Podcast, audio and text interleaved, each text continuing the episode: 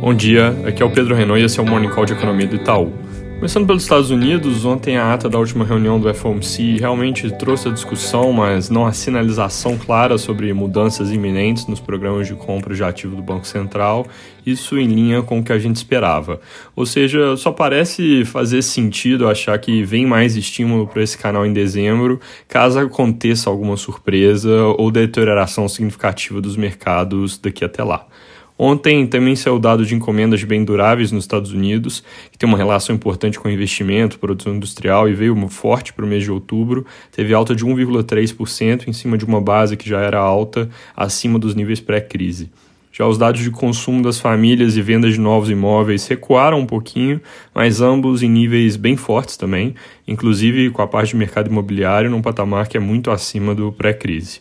Na Europa, saiu confiança do consumidor na Alemanha para o mês de novembro, ela teve queda natural ali em decorrência da segunda onda, e isso é algo que deveria se reverter com o vírus recuando de novo agora. Só para ser mais preciso nesse ponto, na Alemanha a curva de casos ainda não cedeu, mas ela está de lado há vários dias e, seguindo a tendência ali dos vizinhos, deveria começar a cair em breve. Aproveitando, ontem a Angela Merkel chegou a acordo com os líderes regionais para estender as regras de isolamento na Alemanha até 20 de dezembro. Para terminar sobre a Europa, também saíram dados do mercado de crédito na região, mostrando ali continuidade da alta forte do crédito às empresas e às famílias em meio à pandemia, e isso é algo que certamente tem ajudado na recuperação.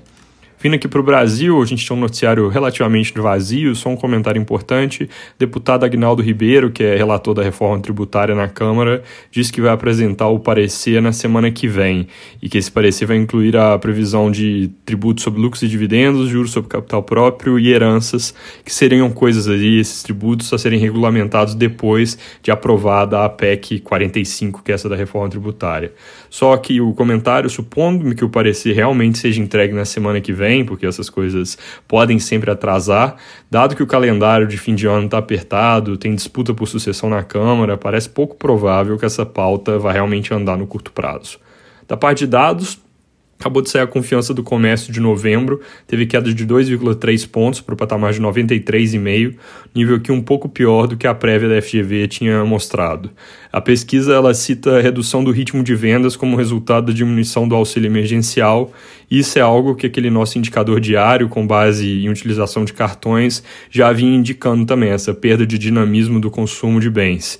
É uma tendência que, inclusive, deve se manter por causa do fim do auxílio emergencial ao longo do ano que vem, mas não deve gerar aqui um rombo em termos de crescimento do PIB em 2021, porque ela tende a ser compensada tanto pela volta do consumo de serviços, quanto pela tendência de aumento do número de pessoas empregadas, dada a recuperação do mercado de trabalho.